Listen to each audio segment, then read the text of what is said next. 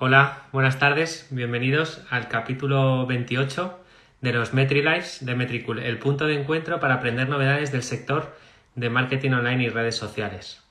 Eh, bueno, yo soy Juanpa, parte del equipo de, de Metricool y para mí es, eh, bueno, ya veo que, que os vais conectando, para mí es todo un placer poder entrevistar al invitado de hoy. Soy súper aficionado a los podcasts profesionales, sobre todo los de entrevistas, y hoy en, en, nuestro directo tenemos a un grande del podcasting.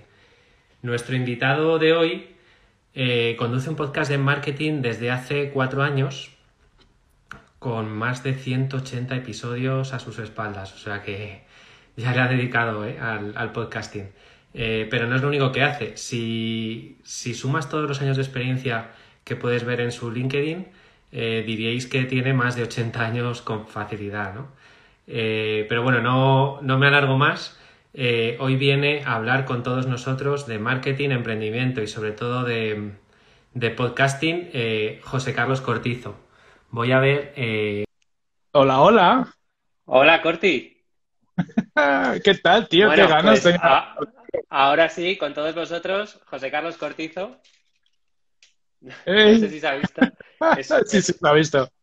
Es una pena que tengamos que hacerlo así en, en remoto y no tener ahora todo el pelo lleno de confeti, pero bueno. Muchas gracias. Eh, Tenía muchas ganas de hablar contigo. pues yo también, la verdad, tío, que hace un montón que no nos vemos, además. Demasiado, demasiado. Eh, bueno, has visto más o menos la, la presentación que he hecho, ¿no? Eh, bueno, eh, todavía me queda parte de la presentación, pero quería hacerla contigo delante. Bueno, Corti, que es como le gusta que le llamemos todos, aunque él en su podcast dice que sus amigos, pero la verdad que todo el mundo te llama Corti.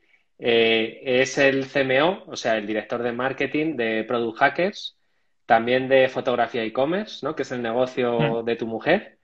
Eh, autor del libro Psychogrowth, creador del podcast en digital, eh, también Tribucasters, participas eh, también en Planeta M, ¿no? En el podcast de, de Paul, de Mm, Planeta M, De Paul.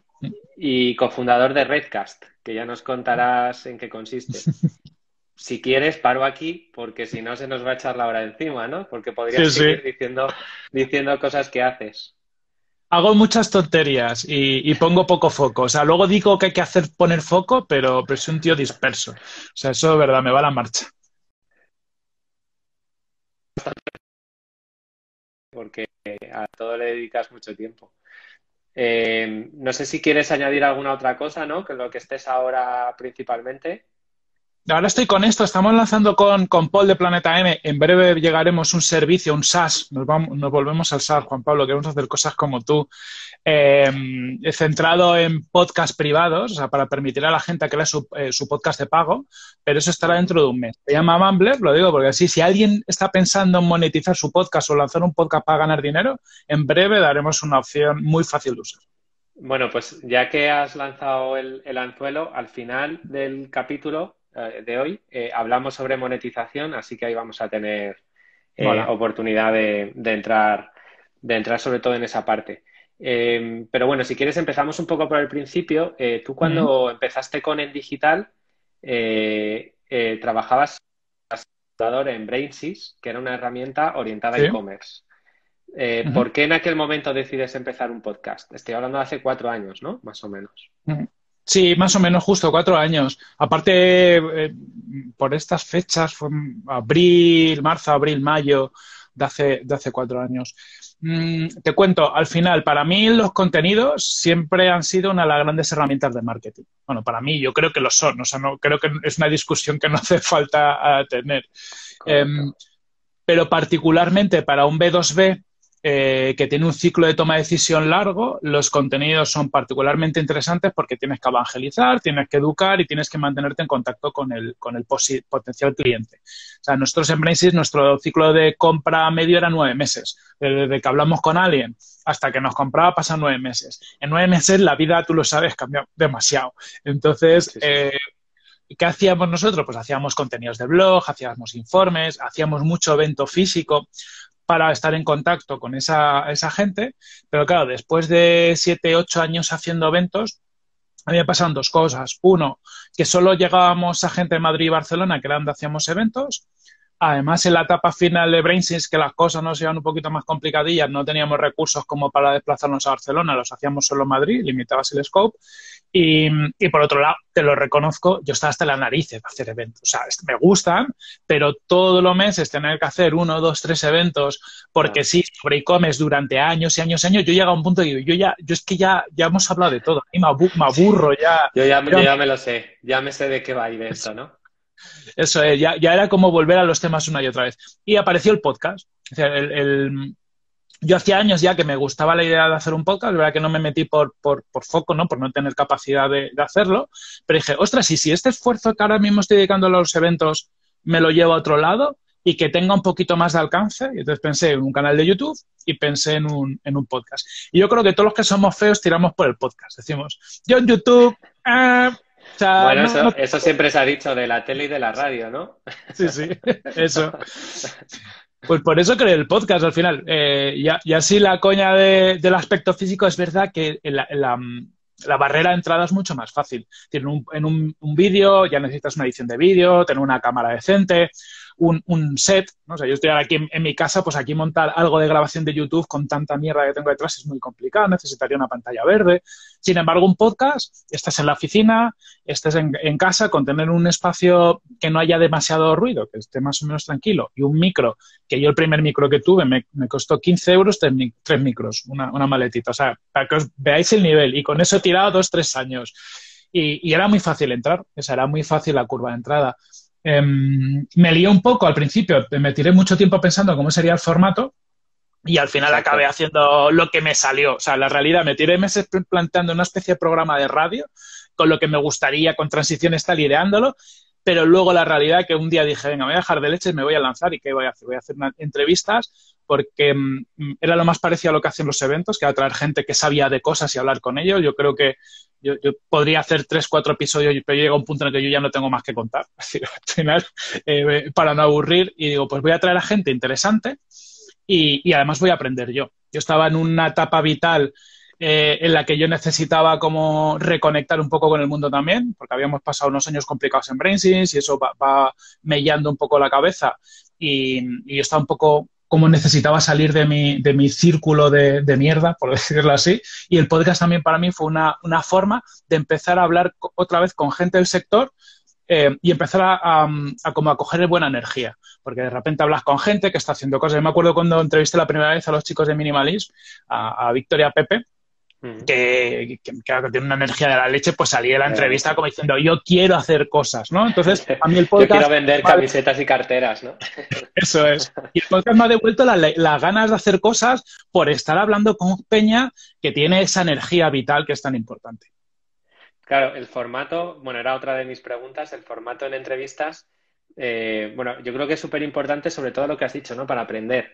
Yo he visto mm. distintas épocas en tu, en tu podcast, algunas épocas más, mucho más centradas en e-commerce, eh, en, lo que son tiendas online, otras épocas más eh, hacia emprendimiento, eh, otras donde has llevado a profesionales concretos, pues igual de marketing o no sé, o sea, supongo, de todo, has llevado, la verdad, que 180.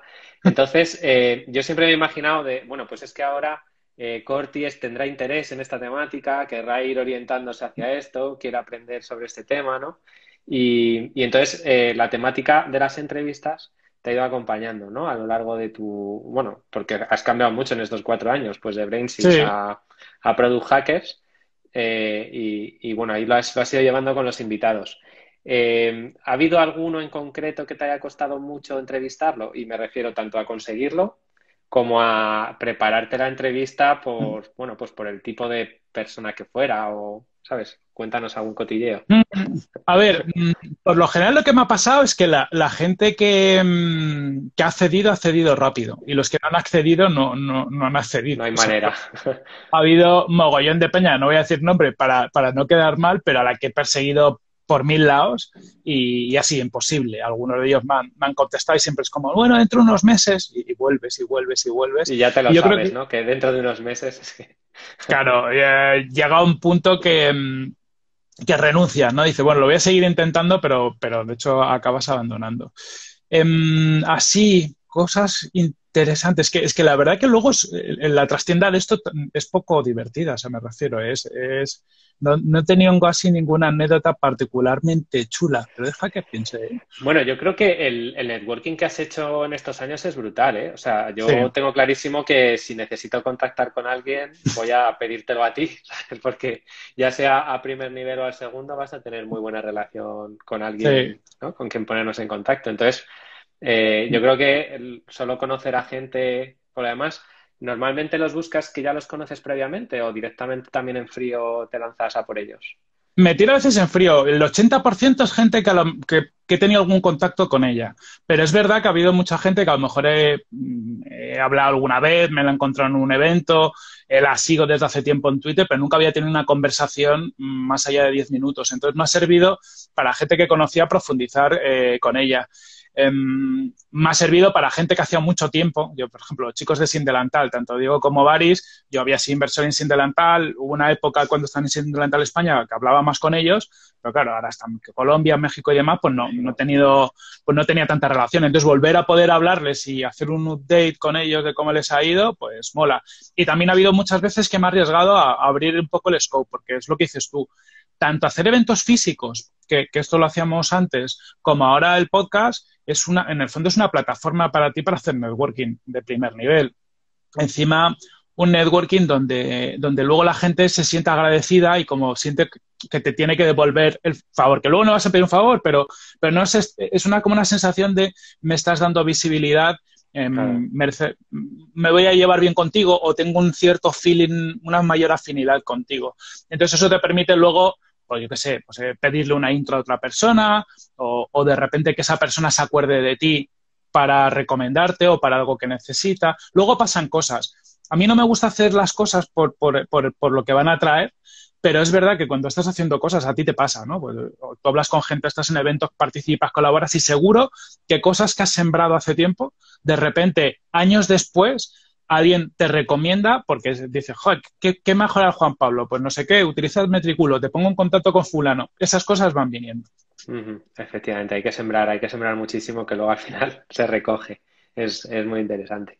Eh, pues en, ese sentido, justo al contrario, es decir, hay gente que te ha perseguido a ti para que les hagas entrevistas. Mm, sí, me pasa mucho y, reconozco que yo soy un poco cerrado. ¿vale? Eh, y, te cuento lo que me pasa. Me suele perseguir sobre todo agencias de comunicación con, clientes interesantes. O sea, que al final con Pero ya cuando me viene una agencia, no sé por qué, a mí ya me da un rollo distinto. Cuando me ha contactado a veces algún CEO o alguien de una startup con una historia chula, lo he entrevistado. Y también hay mucha gente que me ha entrevistado que a lo mejor están en estadios que no me interesan. Y cuando digo que no me interesan, puede sonar un poco raro, pero al final el, podcast sí que tiene un objetivo de visibilidad, por ejemplo, que he ido alineando, como tú bien has dicho, a lo largo del tiempo. Al principio, a lo mejor más e-commerce, alineado a BrainSys, tuve una época más de emprendimiento. En esa transición BrainSys produjo Hackers porque era como mi apertura a coño, quiero, quiero, ver qué está haciendo la gente por ahí, ¿no? Y, uh -huh. y, ahora lo estoy tratando de enfocar más a growth, porque es lo que hacemos en Product Hackers, que al final a lo mejor entrevista a la misma gente, ¿no? Pero le das un poquito de sesgo claro. o buscas a veces empresas que hagan cosas, pues yo qué sé, la semana que viene entrevistamos a Eduardo Manchón de, de Mailtrack. Pues me, me, parece que es algo que en mi época de e-commerce no hubiera dado el paso, claro. pero ahora, ahora tiene sentido. Entonces, claro, cuando me viene alguien que está arrancando un proyecto ahora, digo, es que claro, no, no me permite contar la historia que yo quiero contar. Que yo, ahora que lo que me apetece es que empresas, aunque no facturen mucho, pero por ejemplo, el otro día entrevistaba a, la, a los chicos de la gama, Diego, que facturan, no, facturan un kilo, o sea, está guay, pero no es en el caso de 100 millones, ala, pero están experimentando mucho canales de venta, encaja con un poco lo, el discurso que yo quiero contar en los podcasts. Entonces, sobre el, growth. Es, uh -huh, es, sobre growth lo que creo que cuesta muchas veces cuando vienen a ti es el encaje, porque cada uno, mm, lo mismo cuando vamos a buscar que nos entreviste otra persona, ellos quieren contar una historia, eh, solemos agrupar las cosas como alto nivel. Esto es un podcast de emprendimiento, cabe todo emprendimiento. Pues no exactamente. O sea, porque claro. podcast de emprendimiento, CAFAND, por ejemplo, ves que tiene un sesgo hacia sus participadas, hacia fondos de inversión y demás, que es súper interesante, pero, pero evidentemente van a ir por ahí. A lo mejor INNIG, que, a ti te gusta, igual que a mí, que, me encanta, es más emprendedores y, da igual un poco el estadio, pero cuentan mucha historia de emprendedor que ya ha conseguido tener un cierto éxito y cada uno tiene su... en, correcto, en INNIG hurgan mucho en el modelo de negocio, en, temas más business. Eh, y, luego en, en Cafán eh, yo les veo un poquito más, como un poco más estirados. Mira que no lo son, ¿eh? Pero les veo como más serios, más, hmm. más corporate. Eh, más, fondo de inversión, ¿no? De, bueno, exacto, sí, y, y, tenemos pues otra serie de intereses y lo que dices tú, joder, que luego Jaime es un tío de puta madre, pero es verdad que el, el, el, bueno, el foco que hacen ellos y, y, cuando lo ves tienen mucha participada suya, que lo mismo es ellos tienen muy claro la historia que quieren contar y lo que quieren es contar las cosas que ellos hacen para atraer a posibles participadas o entiendo que a posibles inversores para su fondo también.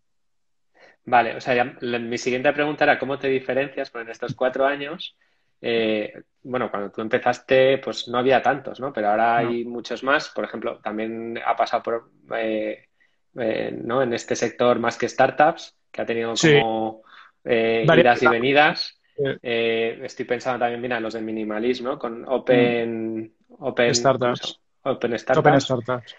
Eh, eh, en realidad, mm, ¿cómo os diferenciáis? Está claro, es en la personalidad mm. y en la historia que queréis contar.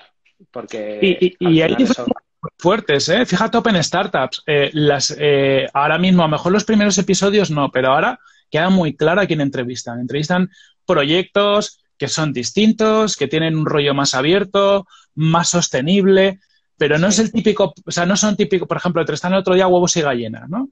Es un proyecto de e-commerce de huevos. Ese proyecto yo no lo veo en Co eh, cobardes y gallinas se llaman. Eso, cobardes y gallinas. Que, como, que, yo soy cliente, además me hizo mucha gracia oírles.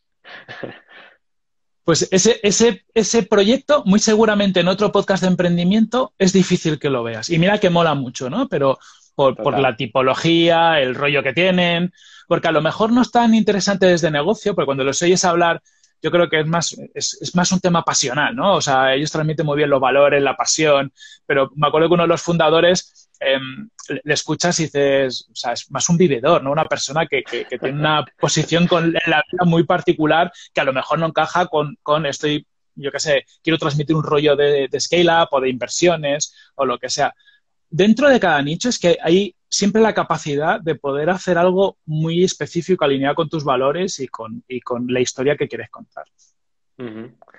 Eh, correcto. Eh, luego, eh, bueno, has cambiado mucho en estos cuatro años, pero ahora vas a pegar un cambio también muy importante, ¿no? Porque vas a cambiar incluso de marca, ¿no? Ya para alinearte todavía más con lo que estás haciendo ahora. Supongo que esto es una decisión complicada, ¿no? Porque era un proyecto muy tuyo, obviamente tiene tu personalidad. o sea, es que simplemente cómo empiezas los capítulos, ¿no? Con eh, diciendo que la gente te llame Corti, que al principio es como, eh, bueno, espérate un poco, que es el primer capítulo que escucho tuyo, pero luego eh, es que además el, podcast tiene la magia de la voz, ¿no? Que lo llevas mm. aquí enganchado durante una hora, una semana, otra semana, otra semana, y al final nos creemos que somos amigos tuyos, ¿no? Todos, todos los oyentes. Eh, entonces, bueno, como de un proyecto que es así tan personal, ¿no? Ahora afrontáis de repente, eh, pues meterlo dentro de la marca o... Me interesa saber un poco cuál es la motivación, o sea, qué es lo que queréis conseguir con ello y, también, pues, cuál es el resultado que esperáis, ¿sabes? Vale. Pues te cuento, resultado, mm, a ver, a ver, que te cuento lo que tenemos en la cabeza, luego, luego veremos lo que conseguimos. La motivación de esto viene por varios lados. Lo primero, realmente el podcast es el, a día de hoy yo creo que uno de los principales atractores de leads para Product Hacker. Es decir, nos conoce mucha gente por el podcast. Escuchan el podcast, de repente escuchan Product Hackers, al igual que también nos, nos descubren mucho por el libro de Luis o por, por, el mío. Pero al final la parte de contenidos nos trae eh, muchísimos leads. Em, hasta ahora, además, eh, en digital tenía sentido. un poco para aclarar, ¿no? Vuestros clientes son normalmente eh, corporates, ¿no? Son empresas grandes. O startups con financiación. O startups. Eso es. Startups un poquito, pues que ya tienen un poquito de recursos, cuando ya han superado la fase de, Product Market Fit y, empiezan a escalar. Y tenemos algún corporate o medios. Pero lo que nos suele venir por el podcast, bueno, no suele venir de todo, pero, pero suele venir más startup un poco crecidita, que nos lleva mejor un año escuchando y de repente ya han llegado a un punto donde, donde tienen capacidad de crecimiento y nos contactan. Vale, y claro, entonces, bueno, ahí tiene todo el sentido alinearlo todavía más con la marca, ¿no? Para que esa conexión sea, sea más directa. Sí, además se junta otra cosa, que en, digital tenía sentido como marca independiente para mí, porque cuando yo lo creo es en un momento donde yo sé que estoy en una empresa, Brainsys, que era, mi empresa, pero sé que tenía fecha de caducidad. Entonces, para mí, en su día servía para seguir haciendo ruido para Brainsys, pero sabíamos ya en esos momentos que, eh, duraría un año o lo que fuera. Eh, de hecho, por eso no lo llamé el podcast de Brainsys, porque, ojo, lanzar ahora un podcast y, y, hacer esta transición sería un poco raro. También por eso, desde el principio, aunque hablaba mucho de e-commerce, hablaba de otros temas, porque para mí también fue una forma de ir como abriéndome al mundo, ¿no? Es decir, ostras, no tengo muy claro eh, dónde voy a acabar. Em, ¿Qué pasa también? Que cuando tienes un, podcast con su marca propia eh, y que en el fondo es más personalista, aunque hables de tu empresa, llega un punto que para mí psicológicamente es Product Hackers, tengo Product Hackers, tengo el, podcast y no me siento cómodo eh, usando el tiempo de Product Hackers para el podcast. Me traiga clientes, eh, pues tiene sus sponsors, se tiene como su vida propia. Y mira que, Luis para esas cosas eh, pasa, ¿no? Y el equipo es como nos ayuda, no te preocupes. Pero no, llega un punto en el que no me sentía cómodo y a mí me hace dedicarle más horas, a lo mejor, de mi tiempo al podcast que otra cosa. Entonces, para mí, como yo tengo como objetivo este año foco, dentro de, mi cantidad de proyectos, pero alinear un poco objetivos, fue, oye, pues si el podcast pasa a ser de Product Hacker 100%, eso a mí me permite sentir que puedo, eh, uno, utilizar recursos de Product Hackers para el podcast. Oye, pues eh, parte del equipo de marketing se puede encargar de la edición, le podemos dar un poquito más de cariño al podcast también, porque no, ya no voy a usar solo mi tiempo libre para editarlo y compartirlo, sino que puedo tener a alguien del equipo que, haga despeces para redes sociales y haga otra serie de cosas. Entonces era, alineamos, yo descargo tiempo y podemos subir el nivel e incluso el tiempo que yo le dedico al podcast, pues partes lo puedo dedicar a buscar mejores invitados. Otra cosa, si me quito el rollo de la producción, la edición, la compartición en redes sociales, que ahí se me va la mayor parte del tiempo. Ya, hombre, tiene todo el sentido, desde luego. Eh, intentar juntar ahí un poco de esfuerzos y, Mm. e integrarlo con la marca. Eh, pero tienes más, tienes más podcast. sí, bueno, la ¿Por qué? Cuéntanos sobre Tribucasters. Venga. ¿Por qué Tribucasters? Tribucasters em, es un podcast sobre podcasting que tengo con Paul Rodríguez, que, es, que tiene otro, él tiene otro podcast que es Planeta M. ¿Cómo surge la idea? Pues eh, yo era colaborador de Planeta M. Planeta M es una tertulia, donde cada semana vamos como distintos invitados. Tú has estado por ahí, Juan Pablo, ya un, par de, veces. Y además se está súper a gusto en esas tertulias. ¿eh? El Paul lo tiene súper bien organizado y la verdad que es, muy ameno, está muy interesante. No, Paul es un máquina, además es un crack de la organización. Yo, yo gracias a él sobrevivimos, porque si no sería un, un desastre. Pero, pero bueno, estando ahí en Planeta M, empezamos a hacer un poco de, pues de contacto, ¿no? Empezamos a tener cada vez un poquito más de relación. Y cuando hubo un evento de podcasting aquí en Madrid el año pasado, antes de, bueno, hace, ya hace dos años creo, porque yo ya, ya perdido la noción del tiempo, eh, nos conocimos ya presencialmente y empezamos a divagar sobre la, la opción de hacer un proyecto en el mundo podcasting. Mm, nada, nada cerrado. De hecho, el, la primera mm, idea que teníamos era hacer algo de formativo, una especie de típico membership de formación para podcasters, que al final dijimos esto va a ser una merienda de negros, va a haber 200.000 y nos apetece entrar en, esa dinámica. Y como no teníamos 100% claro qué queríamos hacer, empezamos a hacer un podcast de podcasting para eh, Viable, ¿no? Es decir, uno, nos vamos posicionando en mundo podcasting, dos, vamos generando una audiencia de gente interesada en mundo podcasting y el día que decidamos qué hacemos, pues ya lo, ya lo vemos. Ya tenéis ahí un, ¿no? pues una audiencia creada y un interés. Además, os permite testear cosas. Correcto. Nos permite testear cosas y nos permite además tener entrada a gente relevante de la industria, que es también otras cosas que queríamos, ¿no? Es decir, además de tener una audiencia, en un momento determinado vas a poder, eh, yo que sé, hemos, hemos traído por Tribucaster, yo que sé, al, CEO de Ivos, que es la plataforma española de podcasting, al Country Manager de, de Audible, de Amazon Audible, a la gente de Podium Podcast de, Prisa. Es decir, al final hemos traído a toda esta gente ¿Qué pasa? Que algún día a lo mejor te ignoran, pero es mucho más fácil luego llegarle, señores, oye, hemos hecho esto, a ver si podemos establecer una sinergia que si viene de cero. Y esto lo creamos en febrero del año pasado, ¿vale? O sea que llevamos por la segunda temporada y, a día de hoy estamos creando Mumbler, que es este servicio que te decía al principio, y nuestra idea al final es activar la audiencia de Tribucasters para que sea parte de esa audiencia los primeros beta testers de, Vale, pero entre medias eh, montáis Redcast. Mm. Vale, te cuento. ¿Qué es Redcast? Venga, Redcast es una red de podcast del, mundo digital, de marketing y negocios digitales. ¿Por qué surge? Em, surge porque Poli y yo empezamos a monetizar los podcasts. Es decir, de hecho, para crear, para poder crear Mumbler, tenemos la idea, hacemos un poco los mockups y decimos, ostras, aquí vamos a necesitar pasta. Porque no, vamos, yo podría ponerme a desarrollar, pues si me pongo a desarrollar con los líos que tengo, no sacamos producto en 20 años. Em, y entonces decimos, bueno, monetizamos los podcasts, conseguimos patrocinadores y con ese dinero pagamos el, desarrollo. Hacemos, vendemos dos sponsors y ya con eso es con lo que hemos ido haciendo el desarrollo, pero llega un punto que nos damos cuenta que para vender más tendríamos que salir a la calle a vender y estamos metidos en demasiado fregados como para salir a la calle a vender patrocinios. Entonces ahí empezamos a, a hablar con Rubén Bastón de Marketing for E-Commerce, que él también tiene un podcast, y teníamos... El tercero, el tercero en la historia. Que Eso es, el tercero. Y en, y en ese momento, Rubén, también estamos teniendo conversaciones paralelas bastante parecidas, ¿no? De, oye, ¿cómo se puede monetizar un podcast? Y divagamos un poco. Y llegamos a la idea de que juntando esfuerzos podría tener sentido hacer algo.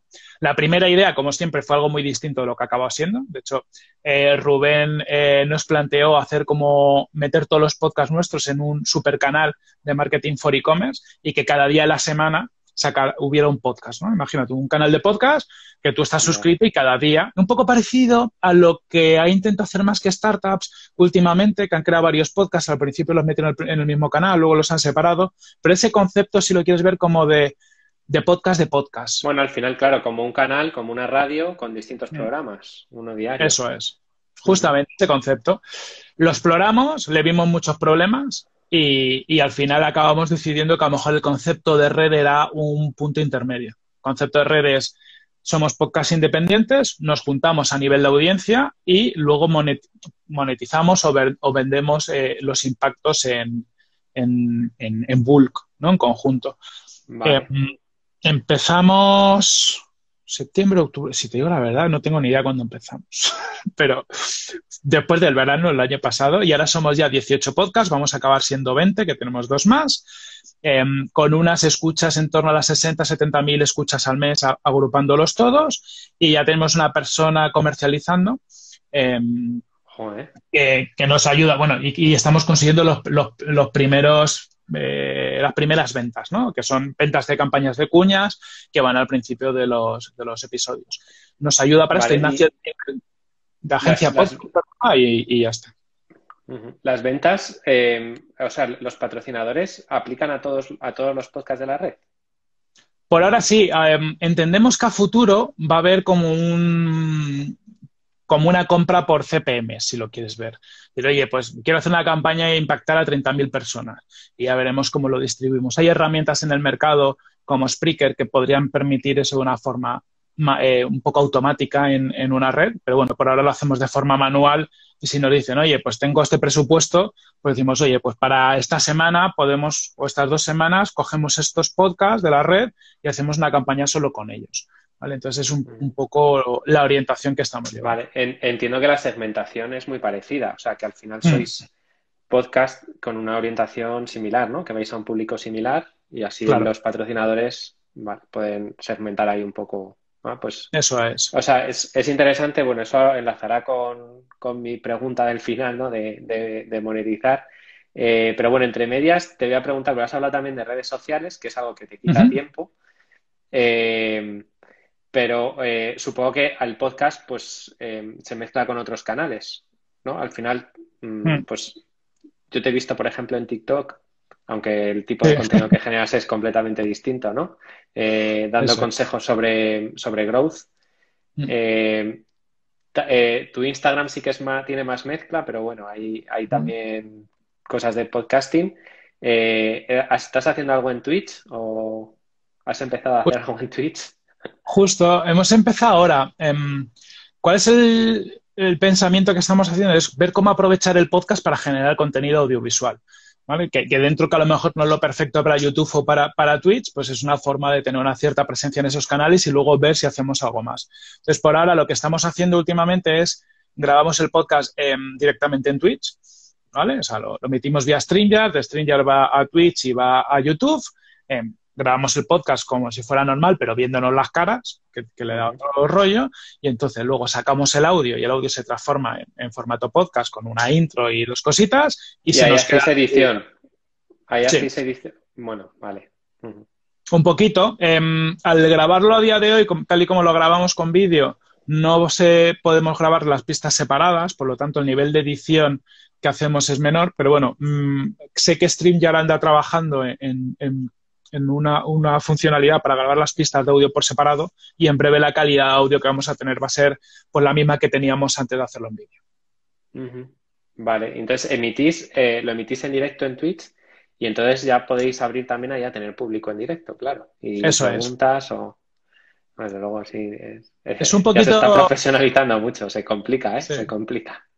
Se complica, pero mola. Mola porque, porque antes a veces hacía preguntas en Twitter, ¿no? Oye, voy a entrevistar a Fulano, a Juan Pablo, imagínate, hacer preguntas. Y, muchas veces tenías eh, gente muy interesante, pero por lo que fuera, el tweet no había conseguido alcance lo que fuera y no tenías mucha pregunta del público.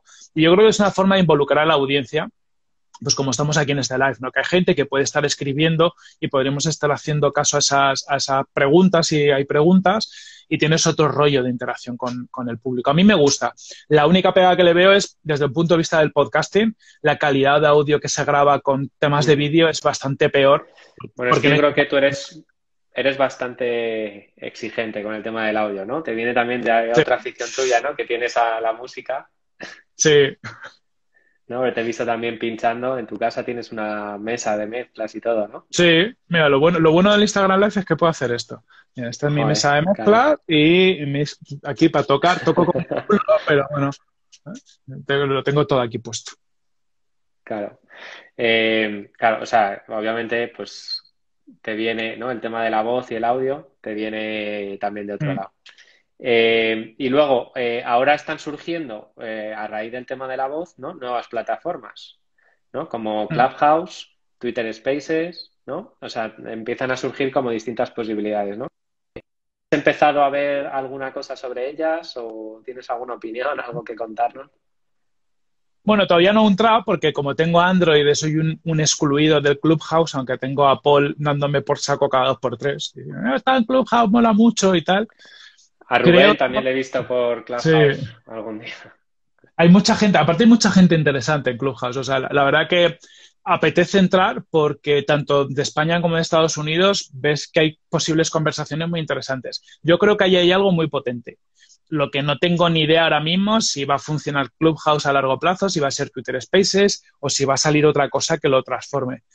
Lo que me preocupa es que en los últimos 3, 4 años el, eh, estamos generando una cantidad de canales distintos que ya para una empresa o una marca personal empieza a ser, siempre lo hemos dicho que es complicado, pero es que llega un punto en que tienes un equipo de cuatro o cinco personas o no puedes tener presencia en todos los canales. al final, eso es obvio.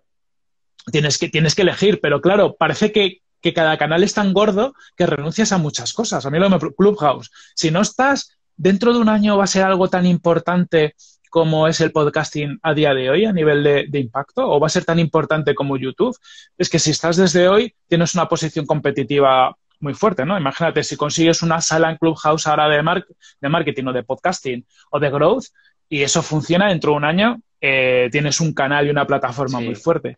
Como los influencers de Instagram que empezaron hace 6, 8 años y tienen comunidades muy grandes, no solo por estar ahí pronto, claro. Hmm. Sí, y quizás hay que apostar. Habrá que apostar, pero bueno, cuesta, cuesta mucho renunciar. Hombre, está claro que es, que es mucho tiempo y hablábamos antes de las audiencias, las audiencias se van segmentando, ¿no? Antes estaban mm. todos en Facebook, entonces sabías que tenías que ir a Facebook, ¿no? A, hacer publicidad. Ahora es muchísimo más complicado, tienes que pensar mucho más dónde ir, cómo ir, con quién ir, ¿no? Y esto es también mucho más entretenido, entiendo, para los profesionales de marketing. o sea, sí. Y, en, Product Hackers también, también habrá muchísimos retos gracias a eso. Sí, mola más, pero, pero eso, quizás el marketing ya se está haciendo muy mayor, ¿no? Es decir, hemos vivido en Internet, yo creo que los que, que sabemos hacer marketing digital llevamos mucho tiempo haciéndolo. En, en, el fondo ha sido algo, un sector donde siendo un poco espabilado y buscándote las cosquillas, mmm, has podido sobrevivir, porque, bueno, sabías un poquito de SEO, un poquito de SEM, tres cositas. Pero yo creo que a día de hoy empieza a ser algo bastante complicado. O sea, eh, ya solo tener en la cabeza todo el ecosistema de cosas que puedes hacer, lo, lo que, que, te puede servir cada una, y para no meterle paladas de dinero a algo que no va a ningún sitio, que luego lo acabas viendo en muchas empresas, pues solo eso ya es complicado. No, es verdad que se ha complicado mucho. Bueno, yo eh, en, en Clubhouse, o sea, mi, mi opinión, por si, por si te va sirviendo, es que al principio eh, costaba mucho encontrar una conversación interesante, ¿vale? Porque estaba siendo la comunicación muy monopolizada por personas que lo único que buscaban era relevancia, ¿no? Lo que, lo que tú comentabas. Pero poco a poco se han ido, eh, han ido entrando personas más interesantes, normalmente de otros medios. Por ejemplo, hablábamos de Paul, de Rubén, eh, que ya saben hacer contenido, saben, son organizados, van a lo que, o sea, eh, eh, entienden el medio y, y saben hablar. Eh, y luego también he empezado a ver algunos profesionales, pues por ejemplo, de fondos de inversión, inversores, que bueno, también intentan tener su red de networking bastante activa, ¿no? Y, y les he visto ya con contenido un poquito más interesante. Aún así, para mi gusto, es demasiado efímero, ¿vale? Porque yeah. si cuando justo empiezan a... O sea, no te puedes planificar con facilidad que van a entrar Mm. porque es bastante improvisado. Para cuando te das cuenta, ya falta 10 minutos para que cierren y se vayan y dices, joder, me lo he perdido y no hay forma de verlo después. O sea, el podcast tiene ventajas eh, para poderlo compaginar con la vida normal, vaya, para no tener que estar ahí todo el día enganchado. Sí. Yo he visto gente de Estados Unidos, eh, yo sigo mucho a Dan Martel, que a mí es un tío que, me gusta mucho y es muy pro de la generación de contenidos así para SaaS y demás. Y el tío, por ejemplo, que sé que participa en muchos Clubhouse, aparte se graba. Es decir, él, se monta un set. Entonces, cuando graba un Clubhouse, está grabando vídeos que luego él va a publicar en TikTok, que luego va a publicar en, Instagram. Entonces, yo creo que el, hay que empezar ya a pensar en estas cosas, ¿no? De cómo genero contenido en un canal, pues como estamos haciendo nosotros, oye, genero un podcast, pero hay que generar un podcast, genero una audiencia en Twitch, genero una audiencia en YouTube, que además en YouTube luego, si conseguimos un poquito más, vamos a hacer otra serie de cosas, de ahí hago despieces para redes sociales y así alimento, pues por lo mismo, hay, hay, que pensar cuáles son los workflows de trabajo para ser un poco... Claro. Um, bueno, nosotros este, este directo lo, lo hacemos en directo en Instagram, eh, pero luego con una pequeña edición se transforma en horizontal, lo ponemos en YouTube y, y también ponemos el audio en un podcast. Y, claro. y bueno, pues es, es, una forma de facilitarle la vida de consumirlo ¿no? a los usuarios de distintas maneras. Eso es. Pues si quieres, entramos en la parte de, de monetización, que aunque ya Venga. hemos hablado bastante de ello, eh, en realidad, bueno, yo tenía primero como una primera pregunta. Eh, a mí siempre me ha dado la sensación de que tú no tenías un interés enorme por monetizar uh -huh. tu, tu, podcast, porque le veías como otras ventajas, ¿no? Lo usabas para uh -huh. otras cosas. Eh, entonces, bueno, ya hemos comentado, ¿no? Que eh, te ayuda con, la, con tu networking, eh, pero sobre todo entiendo que te hace branding sobre el proyecto en el que estás haciendo, ¿no? Eso es. Eh, o sea que esa sería un poco la, la finalidad principal de, de, tu podcast. Yo, o sea, si mi, mi, reflexión sobre monetización de podcast es que el sistema ha sido un poco perverso con, con este tipo de contenido, porque las empresas que buscan performance, o sea, que buscan compras directas, uh -huh. desde un podcast no se puede trazar. O sea, yo no yeah. te, te, escucho, por ejemplo, escucho que hablas de, de los certificados de Don Dominio y entonces uh -huh. cuando necesito un certificado voy a Don Dominio y Don Dominio no tiene idea si te escuchaba a ti o a quién he escuchado, ¿no? Yeah. Eh, o dónde me han visto. Con lo cual, eh, es muy injusto para la publicidad que haces cuando está muy orientada a, a performance. Eh, sin embargo, si vamos a CPM, o sea, vamos a, a, bueno, en realidad es a conseguir mucho alcance, resulta que los podcasts también están muy segmentados. Y entonces Mm. suelen tener audiencias pequeñas, aunque muy adecuadas seguramente para vender determinados productos, pero, pero son pequeñas, con lo cual lo que es hacer branding, pues tampoco parece que sea como el medio adecuado, ¿no? O sea, hay- Mm, Ahí, ahí- ahí discrepo. Hacer o branding sea, de un producto de nicho tiene sentido. Hacer branding a general, pues a lo mejor ahí ya te tienes que ir a podcast generalistas, porque los hay también, ¿no? A los de comedia, a los de noticias. Eh, Al final los top de Apple Podcast son podcasts muy generalistas. eh, ¿Vale? Entonces, al- pasa como en todos los lados. Tienes los de nicho, que, pero, por ejemplo, incluso para cosas no generalistas, la gente de Colchón Morfeo ha invertido mucho en, en podcast y en podcast de tecnología. ¿Por qué? Porque sabía que su target de comprador era gente un poquito más innovadora, ¿no? O sea, que no querían el picolín de toda la vida o el colchón de la tienda a la esquina, ¿no? Querían algo con tecnología, no sé qué, no sé cuántos. Entonces, si encuentras tu público concreto, pues seguramente el podcast puede ser interesante ahí. Vale. Eh, eh, bueno, eh, sin embargo, la red de podcast, ¿no? Eh. Redcast, me parece súper interesante para romper un poco esa barrera, porque juntáis un montón de audiencia, pero sin dejar de segmentarla, con lo cual entiendo que el precio de esa, de esa publicidad puede ser más alto que si fuera generalista. O sea, si yo me anuncio en una radio generalista, como me van a escuchar millones de personas que no van a estar interesadas en mi producto, eh, pues el precio que estoy dispuesto a pagar siempre es menor que cuando está súper segmentado, ¿no? Eh, es. entonces, en, en la red de, en la red de, de podcast yo sí veo que habéis roto un poco con esa, bueno, no sé, como esa maldición de, de cómo monetizar un podcast, ¿no? Estáis ahí buscando nuevos modelos. Y luego está el de pago por suscripción, que clarísimamente si estuviéramos preparados, como me refiero sobre todo a la audiencia, eh, sería el más justo, ¿vale? Porque eh, sería súper exigente hacia la, hacia la calidad del contenido, porque cuando haces contenido de peor calidad te venderías menos, ¿sabes?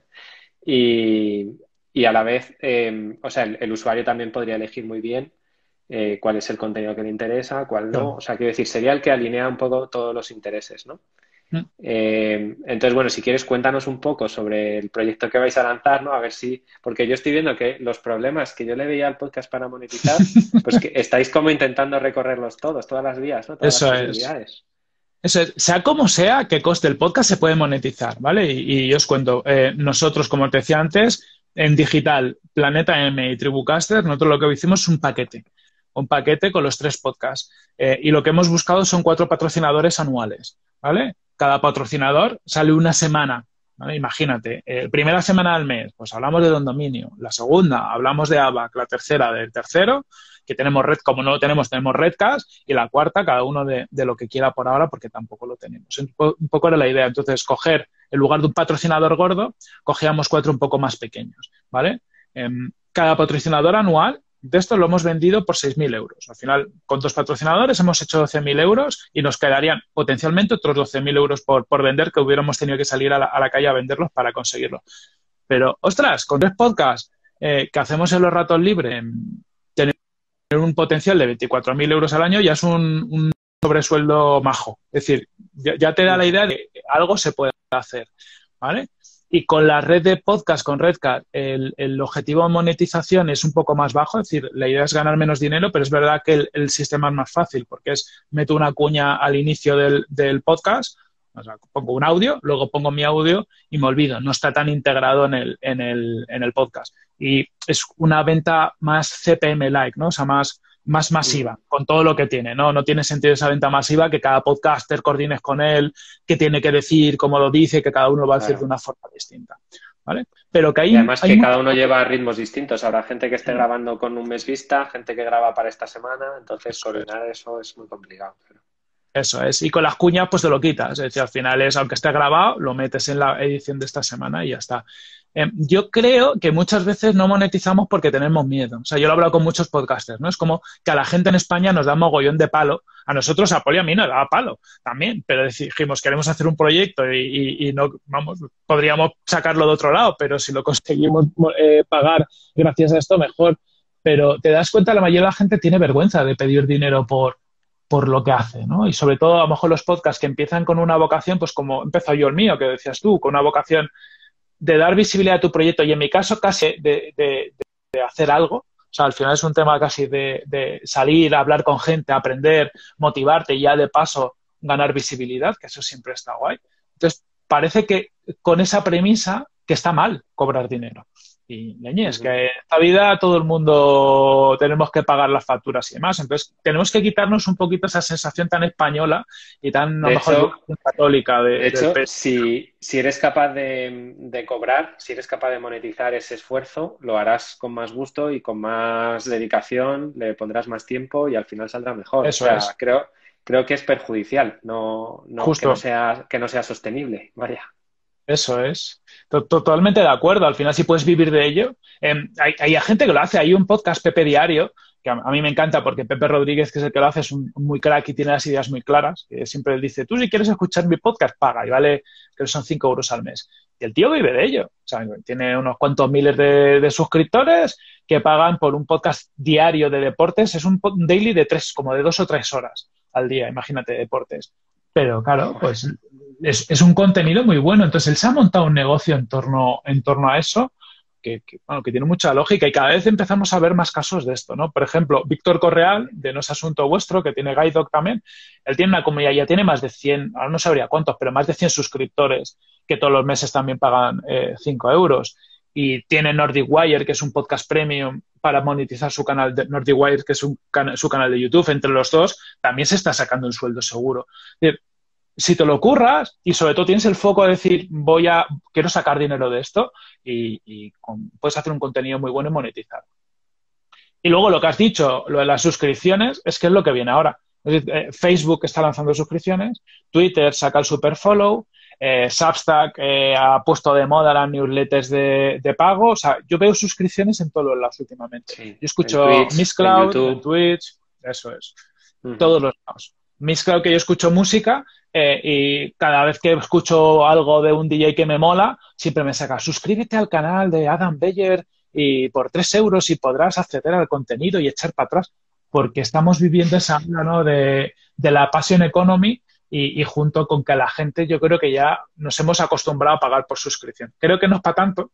Yo creo que no tiene sentido que estés suscrito a, todo, a todos tus gustos, porque no hay pasta. Es decir, si tengo que pagar por todos los DJs que me molan, por toda la gente que genera podcast que me mola y por toda la gente que hace libros que me mola, pues no, tendría que sacar cinco curros ¿no? para, para, para poderlo pagar pero está cambiando el panorama bastante a ese Bueno, pero, o sea, hay otro tipo de contenido, ¿no? Y desde luego, en el podcast también hay mucho entretenimiento y desde luego por el sí. entretenimiento pagamos de siempre, ¿no? O sea, normalmente se llama cultura en vez de entretenimiento, pero, pero pagamos, pagamos por ir al cine, por ir al teatro, pagamos por, bueno, hoy en día suscripciones de Netflix.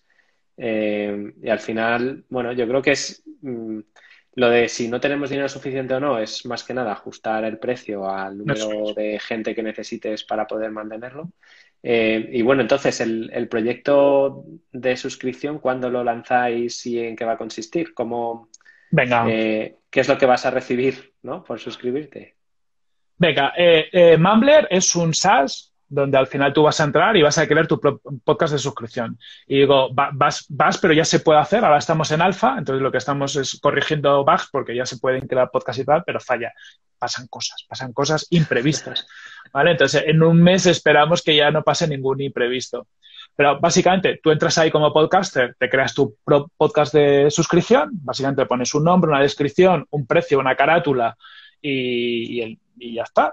Y le das a, a, a, continuar, subes el primer episodio y los episodios pueden ser de pago públicos, pero forzamos a que por cada episodio público haya uno de pago, es decir, el concepto es que sea un podcast de pago, aunque de vez en cuando saques algún podcast en abierto para usarlo como marketing, por decirlo así. Vale, o sea, es el modelo freemium, ¿no? Eso el... es. Uh -huh. Justamente. Y mm, el podcaster solo paga, o sea, no es que pague, el podcaster no paga nada porque era del podcast, pero nosotros nos llevamos una comisión de las suscripciones. Es decir, tú te suscribes vale. a un digital de pago, ¿no?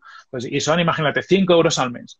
Pues nosotros cada vez que te carguemos a ti 5 euros, un 20% nos lo quedamos nosotros y Stripe, o sea, al final se va a gestión del pago, que es un 12%, y nosotros nos quedamos un, un 8%, ¿vale? Entonces, de los 5 euros que tú pagas, yo recibo 4 como corte y creador de un digital, eh, 1,2 se lo lleva Stripe y 0,8 nos lo llevamos nosotros. Es un negocio como de mucho volumen.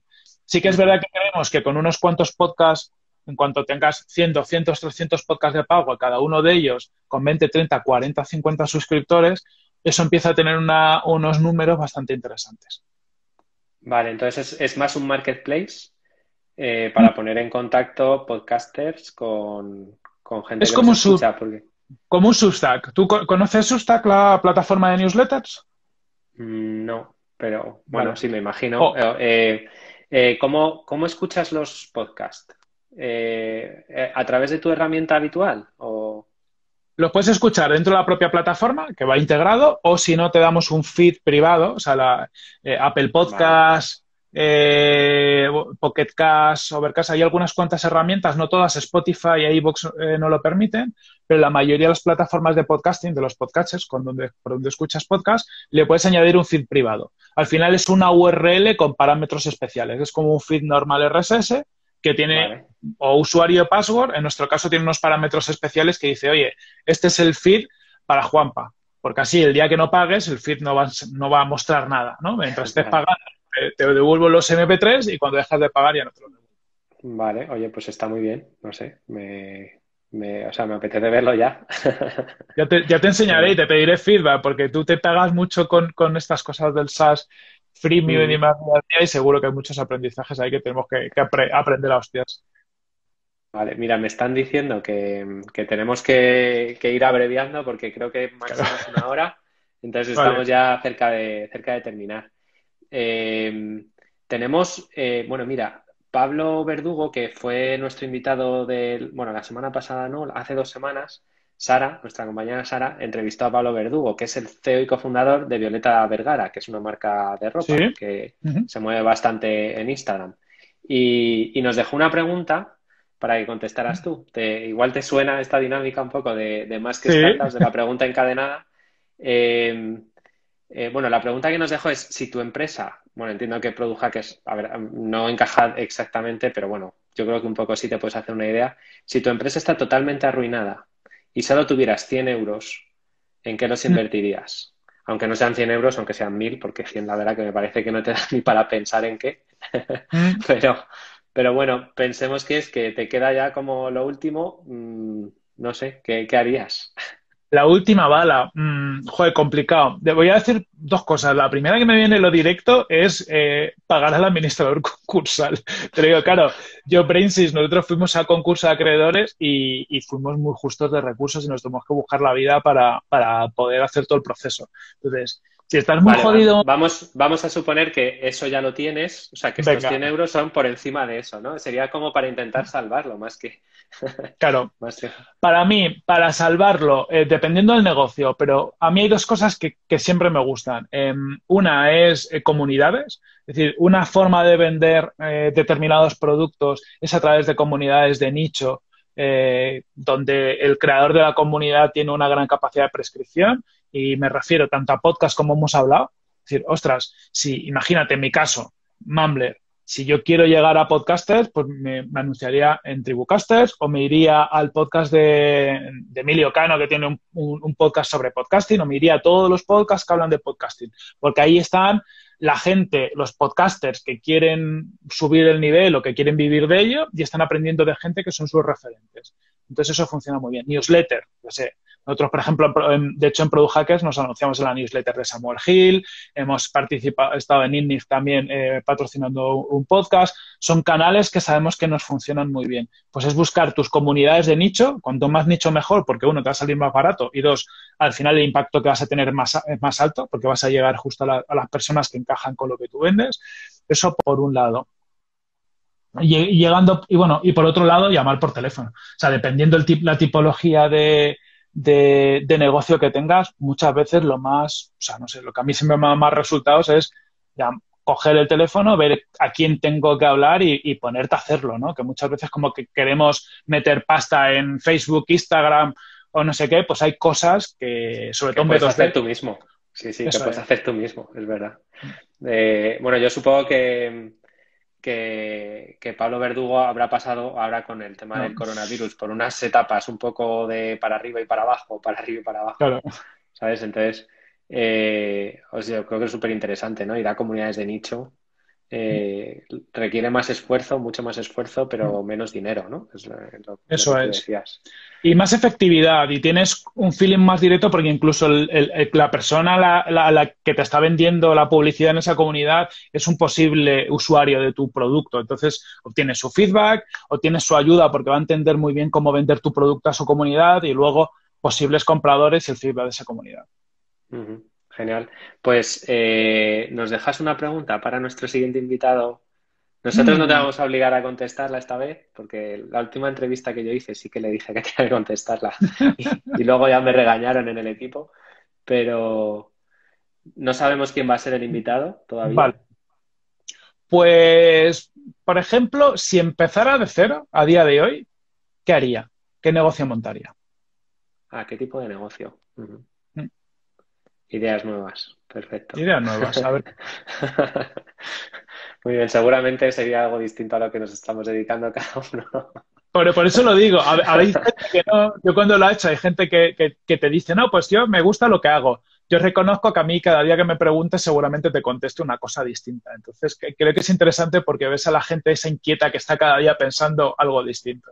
Mira, por aquí dicen que, que montarían Metricool. Montaría Metricool.